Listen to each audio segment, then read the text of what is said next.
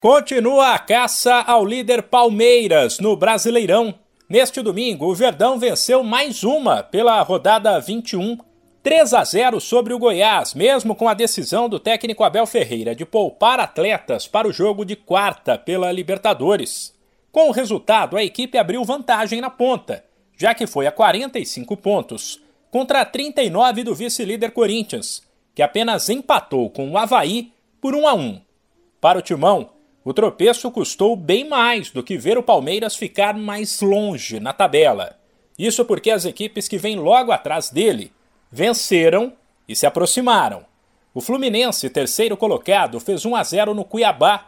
O Atlético Paranaense, que é o quarto, bateu o Atlético Mineiro por 3 a 2, e o Flamengo, que é o quinto, aplicou 2 a 0 no São Paulo. O rubro-negro está apenas três pontos atrás do vice-líder Corinthians, ou seja, está tudo embolado. Na parte de cima da tabela, além de Timão e Galo, quem se deu mal foi o Inter. Sexto colocado, ele levou 3 a 0 do Fortaleza e só não saiu do G6 por conta do tropeço do Red Bull Bragantino, que perdeu para o Atlético Goianiense por 2 a 1. Bom para o América. O time bateu o Lanterna Juventude por 1 a 0, conquistou sua terceira vitória seguida subiu quatro posições na tabela para o nono lugar e começou a sonhar com o G6. Botafogo e Ceará também poderiam estar nessa briga se tivessem vencido, mas eles se enfrentaram, empataram por um a um e seguem na parte de baixo da tabela.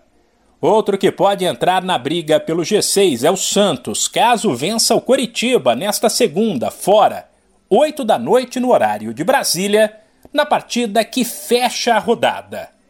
A classificação de momento do Campeonato Brasileiro tem o Palmeiras na ponta com 45 pontos, depois Corinthians 39, Fluminense 38, Atlético Paranaense 37, Flamengo 36 e Inter, equipe que fecha o G6, com 33 pontos.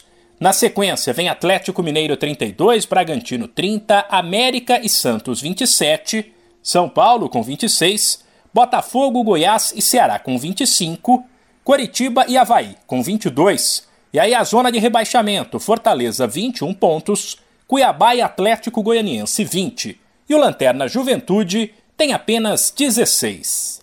De São Paulo, Humberto Ferretti.